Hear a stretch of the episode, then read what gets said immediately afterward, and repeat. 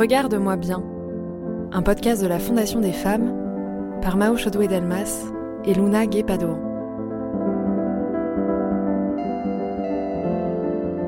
Ce podcast documente en neuf épisodes ce qui se joue autour des femmes avec la pandémie, elles qui ont été à la fois les plus exposées, les plus actives et les plus ignorées depuis un an.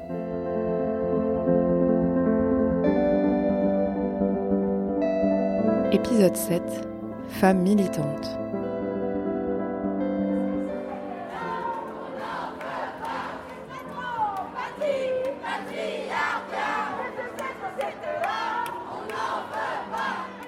En vidant l'espace public, le premier confinement a réduit au silence les mouvements sociaux. Plus de gilets jaunes dans les rues, plus de manifestations à Hong Kong, plus de chants de révolte à Beyrouth, plus de collages sur les féminicides. La distanciation physique ne s'est pourtant pas accompagnée tout à fait d'une distanciation sociale. Elle a renforcé au contraire le besoin de contact et resserré les liens entre activistes qui ont trouvé de nouvelles façons d'agir. Dans plusieurs villes de Pologne, des militantes féministes ont défilé avec des banderoles, à pied, à vélo ou en voiture, ont manifesté dans des files d'attente devant des supermarchés pour défendre les droits des femmes. Des militantes de toute l'Europe les ont soutenues en manifestant à domicile à travers le hashtag Protest at Home. En France, en Corse plus précisément, Laura Paoli Pandolfi a fait partie de ces jeunes militantes féministes de l'ère MeToo, très actives sur les réseaux sociaux. Bah, moi, euh, je n'étais euh, pas vraiment euh, dans une famille féministe, justement. donc, donc ma grand-mère était féministe, mais après, c'était assez les femmes à la cuisine, les hommes à table. Et moi, quand j'étais petite, ça me, ça me, je voulais faire la révolution. j'étais, hors de moi. Je trouvais ça absolument scandaleux.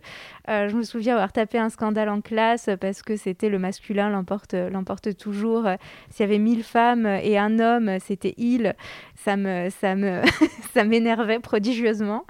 Euh, donc, donc oui, non, j'ai toujours eu un peu l'esprit de contradiction et, j'ai toujours été assez euh, une petite fille assez, euh, assez énervée. Donc, donc, donc ça a continué. Je suis toujours énervée.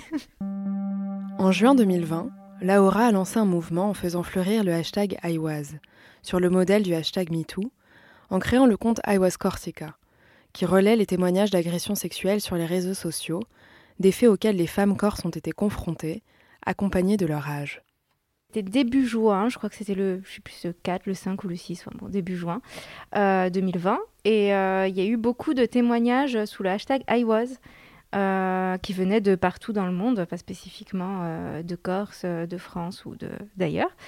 Et euh, on s'est rendu compte, euh, avec plusieurs filles corses féministes, qu'il y en avait beaucoup qui venaient de Corse, parce que c'était des comptes euh, qu'on suivait, où on savait que c'était des filles corses et tout.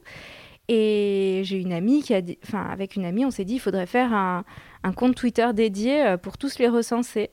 Euh, et, donc elle, elle a créé le compte. Et ensuite on a, reposté à deux euh, tous les témoignages. Et euh, on a demandé à des personnes, enfin on a lancé un appel à témoins. Si des personnes voulaient témoigner anonymement, pas via leur compte Twitter, qu'elles nous envoient un message privé avec leur témoignage en, note et on faisait une capture d'écran et on la partageait directement depuis notre compte pour pas que la personne soit liée au témoignage. Et donc, on a fait ça pendant des jours et des jours. Et euh, parallèlement à ça, euh, et on a lancé le hashtag Corsica, qui ne veut rien dire, en fait, euh, d'un point de vue, je veux dire, de la phrase, ça ne veut rien dire. Mais c'était déjà iWas, et on a ajouté Corsica pour, pour pouvoir les recenser tout, simplement de manière plus pratique. J'ai été choquée de voir qu'il y avait vraiment beaucoup de mineurs qui avaient été victimes. Euh, je m'en doutais un peu, mais euh, c'est vrai que on a tendance à croire euh, que tous les crimes pédocriminels c'est vraiment un truc hyper rare qui se passe très très très très peu, et au final on se rend compte que bah toutes les histoires sur l'inceste, on le voit, c'est hyper fréquent.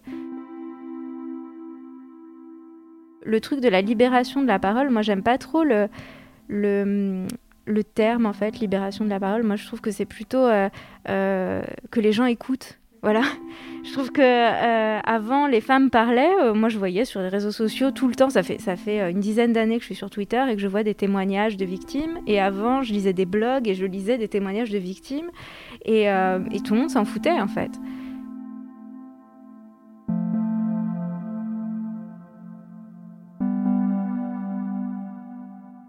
J'aimerais, oui, j'aimerais faire plus. Je ne sais pas trop comment, mais euh, ça m'a permis aussi. Euh, je pense qu'avant, j'étais un peu dans mon coin sur les réseaux sociaux sans connaître trop euh, de personnes, de militantes féministes en vrai.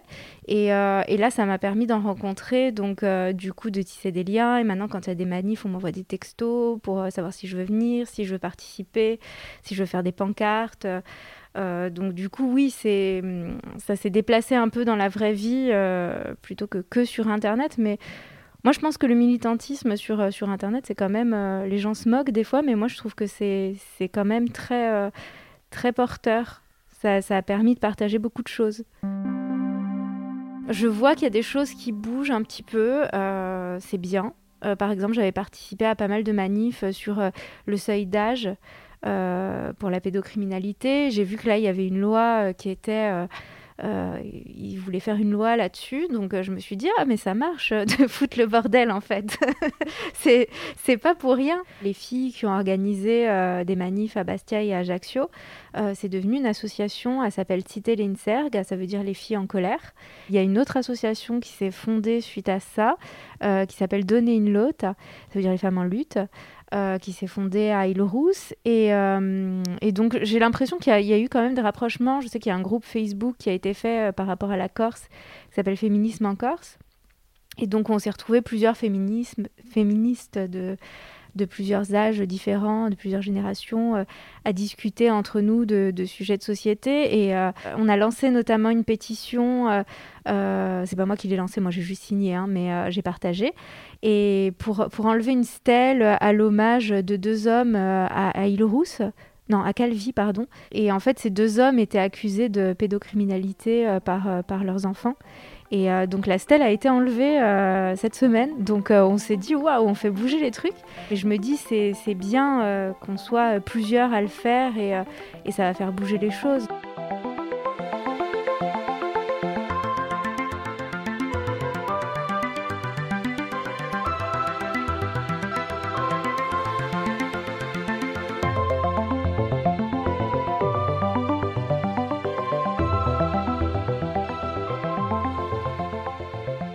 La crise a obligé le militantisme à se réinventer dans ses formes, par exemple à travers les réseaux sociaux comme nouvelle plateforme militante.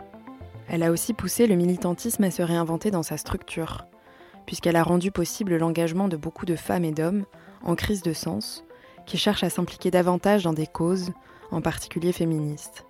Enfin, elle a favorisé le renouvellement des sujets des luttes elles-mêmes, la crise ayant mis en évidence les failles et les inégalités de notre système social. C'est le cas aussi pour la Fondation des femmes, qui a organisé toute sa campagne du 8 mars autour de la place des femmes pendant le Covid, en première ligne dans la mobilisation contre le virus, et contre les effets de la crise pour les associations de terrain qui ont redoublé d'efforts pour aider au mieux les femmes victimes de violences et de pauvreté. Située au cœur de Paris dans une ancienne école publique, la Fondation a ouvert un espace qui héberge une quinzaine d'associations féministes qui se rassemblent au rez-de-chaussée quand elles descendent de leur bureau dans le Grand Café Mona, qui attend sa réouverture pour devenir le lieu où s'inventeront les futures actions militantes. C'est des anciennes salles de classe, donc on a, on a conservé des choses qui nous rappellent euh, la salle de classe, comme par exemple des tableaux, des tableaux à la craie. Donc tu vois, là on a par exemple, dans les... on a préservé aussi les petites patères, les porte-manteaux, euh, des typiques des établissements scolaires parisiens. Euh, là, c'est une salle de réunion donc, euh, qui est assez vaste, donc ça permet de faire des conseils d'administration, des choses comme ça. Et euh, donc toujours voilà, avec les tableaux au mur, les petits lavabos, voilà, on a vraiment tout, tout préservé. Anne-Cécile Mayfair, qui a créé la Fondation des femmes en 2016, nous offre son témoignage sur la particularité de cette période pour le militantisme, pour sa fondation, mais aussi sur ce que ça veut dire de s'engager en tant que femme, en tant que féministe, et d'où ça vient. Il y a beaucoup de petites choses ou de grandes choses qui, dans la vie, m'ont amené à me rendre compte que le fait d'être une femme, c'était pas tout à fait pareil que euh, mon frère qui était un garçon ou mes amis qui étaient des garçons ou plus tard des hommes. Et euh, c'était à la fois euh, des, des, petites remarques, des petites humiliations à l'école, dans la rue, le harcèlement de rue qui a commencé à partir de mes 15 ans, comme pour beaucoup de femmes. Euh, et, puis, euh, et puis plus tard, d'autres formes de discrimination ou de violence qui, en fait, m'ont fait vraiment ouvrir les yeux sur, euh, ce que je vivais en tant que femme et parce que j'étais femme. Et donc, ça a fait naître en moi une colère tout d'abord, parce que je trouvais que c'était pas juste. Et c'est vrai que j'ai ce terreau un petit peu fertile de militante, c'est-à-dire de quand je vois un truc pas juste, je veux le dénoncer et l'améliorer. Et donc, ça s'est focalisé sur ça. Euh, et je me suis dit, bah, en fait, on n'a pas besoin d'aller trouver un combat à l'autre bout du monde. Ou, en fait, quand on est une femme, le combat là, dans la peau, on l'a dans notre corps, en fait. À la Fondation des femmes, en fait, ça vient de, constats que j'ai pu faire dans mon engagement euh, militant féministe euh, avant de la créer, de femmes incroyables dans des associations euh, souvent petites, très petites, qui bossaient sur des sujets qui me paraissaient quand même énormes, fondamentaux, qui touchaient des centaines de milliers de femmes et qui étaient quand même en train de révolutionner la planète, et qui faisaient ça avec des bouts de ficelle, quoi. Et donc, je me suis dit, il n'y a pas de raison qu'on n'y arrive pas sur les femmes. Il n'y a pas de raison qu'on n'y arrive pas sur les violences faites aux femmes. Surtout que en réalité, les violences faites aux femmes touchent tellement de monde. Euh, les gens savent qu'on y voit autour d'eux en fait que euh, elles-mêmes ou leurs sœurs ou leurs amis ou enfin c'est des choses qui, existent vraiment dans la vie des gens. Donc euh, moi je me suis dit qu'il y avait quand même quelque chose de à faire là-dessus. Et voilà. Et à force de dire ce serait bien quand même qu'il y ait une fondation pour les droits des femmes parce qu'on pourrait ouvrir un deuxième centre d'hébergement pour les jeunes femmes victimes de violences par exemple ou parce qu'on pourrait faire tel ou tel projet. Et à force de dire ce serait bien, il faudrait, je me suis dit bon bah il faut se bouger là, il faut le faire parce que personne va le faire pour nous en fait. Alors la Fondation des femmes aujourd'hui, c'est euh, un soutien financier, donc l'argent qu'on collecte auprès des gens, vous par exemple, euh, si vous voulez donner tous les mois à la Fondation des femmes, cet argent-là, on va le redistribuer aux associations de terrain. Et puis il y a d'autres manières d'aider aussi les associations. On a une force juridique avec des avocats qui renforcent les capacités juridiques des associations. Et enfin, la dernière manière d'aider les associations, c'est avec des moyens matériels. Un moyen matériel, c'est par exemple ici la Cité Audacieuse. Euh, on est donc euh, dans 1000 mètres carrés au milieu de Paris, juste à côté du Sénat. Donc on est vraiment dans un lieu qui est euh, normalement complètement inaccessible à des petites assos comme celles qui composent aujourd'hui le mouvement féministe. Et on est en plus juste à côté du Panthéon, où les femmes ne sont pas très présentes, juste à côté du Sénat, où il y a enfin, encore beaucoup de femmes. En tout cas, c'est des lieux de, reconnaissance ou des lieux de pouvoir. Et on trouve ça super qu'on puisse avoir, nous aussi, un bâtiment dans la pierre entre euh, le Panthéon et le Sénat euh, qui puisse faire rayonner, c'est ça l'objet de ce lieu, faire rayonner les droits des femmes. Donc, dans ces 1000 mètres carrés, on a deux étages de bureaux dans lesquels elles peuvent avoir des bureaux et travailler. Et euh, elles ne payent pas de loyer, on partage les charges ensemble, c'est comme une colocation. Et au rez-de-chaussée, on a normalement un espace très ouvert au public qui, euh, en ces temps de Covid, euh, est malheureusement un petit peu triste. Mais on a un, café qui est là, on a un grand espace pour faire euh, des expos ou des événements. On a une cour aussi qu'on va pouvoir transformer en jardin en jardin de sorcières. Et puis, on a aussi au rez-de-chaussée une salle de, permanence pour, pour accueillir les femmes victimes de violences. Alors la Fondation des femmes, on a cherché un petit peu récemment justement à voir est-ce qu'en cinq ans, euh, il y avait des choses qui avaient bougé grâce à nous. Parce que le fait qu'on existe, euh, il faut qu'on fasse la preuve un peu de notre utilité sociale. Et donc, euh, quel est notre impact? Et donc, en regardant sur les cinq dernières années, on s'est dit, bah, c'est vrai quand même qu'il y a plusieurs choses qui ont changé. Déjà, sur le rapport à l'argent et les droits des femmes. Il y a quand même en cinq ans une vraie prise de conscience de l'importance de donner des moyens à cette cause.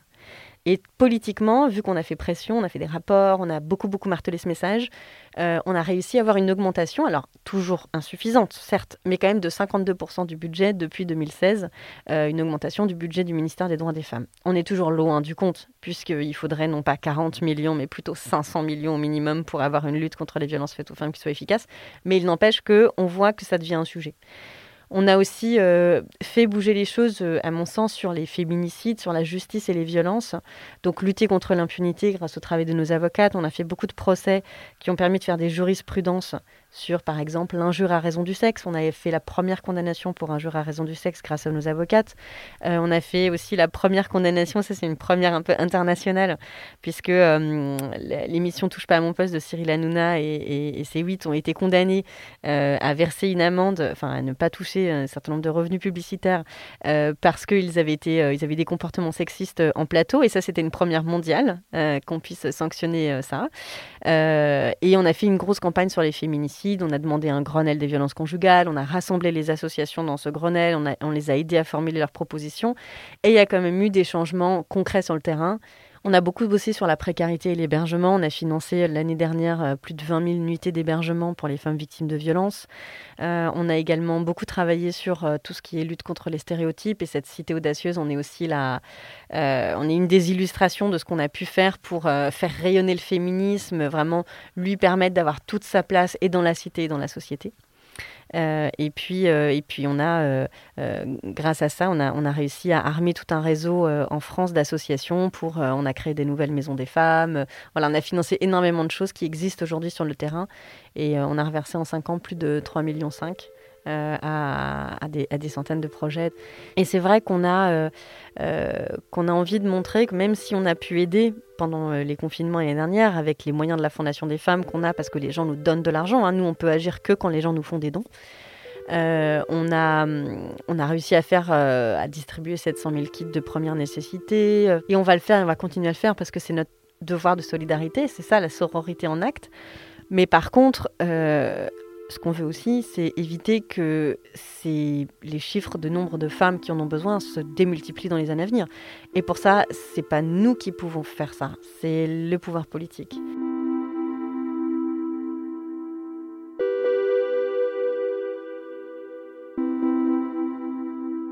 Il y a des décisions politiques majeures qui sont en train d'être prises sur les plans de relance, par exemple, euh, qui peuvent euh, éviter qu'un certain nombre de femmes tombent dans la grande précarité et donc qui nous éviterait à nous d'avoir à financer des tas de choses euh, par la suite. Et donc nous, on préférerait vraiment qu'il euh, y ait des décisions politiques qui permettent d'améliorer les salaires des femmes, donc euh, revaloriser les salaires féminins qui en plus ont été en première ligne, qui permettent d'améliorer les choses sur la manière dont les femmes télétravaillent aussi, comment les entreprises prennent ça en compte, qui améliorent aussi, qui obligent les entreprises encore plus à favoriser l'égalité entre les femmes et les hommes, comme on est en train de leur reverser quand même beaucoup beaucoup d'argent. On pourrait conditionner cet argent au respect de la loi. Je sais pas, ce serait peut-être déjà un bon début, au respect de la loi sur l'égalité entre les femmes et les hommes. Ce qu'on a aussi vu à la fois en 2021, mais également en 2019-2018, et puis depuis MeToo en général, c'est euh, une prise de conscience euh, dingue, euh, magnifique, et qui s'est traduit par un nombre très important de, femmes et de jeunes femmes particulièrement, qui souhaitent s'engager, qui souhaitent agir, qui souhaitent défendre les droits des femmes. Moi, je sais que je suis absolument admirative du travail euh, des jeunes Corses, de Corsica. C'est fabuleux. Elles sont euh, toutes jeunes majeures et elles font ce mouvement-là et elles défendent, euh, défendent en plus des, sujets qui sont très difficiles sur les violences sexuelles. Et au-delà de ces jeunes Corses, en fait, c'est des choses que je vois partout en France aujourd'hui, sur les réseaux sociaux. Euh, et de plus en plus jeunes en plus. Il y avait aussi le mouvement euh, du 14 septembre, le mouvement euh, des jeunes femmes qui voulaient s'habiller comme elles voulaient dans les lycées. Enfin, moi, j'ai l'air d'une vieille en disant ça, mais moi, dans mon lycée à l'époque, on m'avait jamais parlé de féminisme, je ne savais pas que ça existait. J'en étais très très loin. Et donc c'est génial. Et on a aussi des collégiennes, enfin c'est fou quoi. Et cette prise de conscience là, elle amène à hum, un militantisme qui est à la fois euh, dans la rue, parce qu'on a vu euh, la manifestation de Nous Toutes, Nous Toutes fait un travail formidable, la manifestation du 25 mars 2019 était gigantesque, on n'avait jamais vu autant de monde dans les rues pour euh, lutter contre les violences faites aux femmes. Et puis c'est aussi un militantisme du quotidien. Moi je vois que j'ai l'impression, ou c'est peut-être dans ma bulle, mais que de plus en plus de femmes affirment très clairement un certain nombre de choses auprès de leurs collègues et dans tous les milieux et à tous les âges. J'ai l'impression qu'on est en train de gagner quand même parce qu'on est en train de gagner la majorité. Je pense qu'aujourd'hui, la majorité des femmes et la majorité des hommes sont en faveur euh, de nos combats, sont en faveur de l'égalité entre les femmes et les hommes. Et je pense qu'il y a quand même une, une prise de confiance aussi en elles des femmes. Et c'est ce qu'on a voulu montrer dans la campagne Regarde-moi bien, c'est toutes ces femmes en fait qui aujourd'hui euh, affirment le fait qu'elles veulent être respectées, le fait qu'elles veulent l'égalité, et l'affirment un peu, la force tranquille quoi. Regarde-moi bien, euh, c'est une manière de voilà de dire en fait nous les femmes on est là, on est présentes, on parle, et maintenant c'est à ton tour de nous regarder, de nous écouter. Donc écoute-nous bien aussi.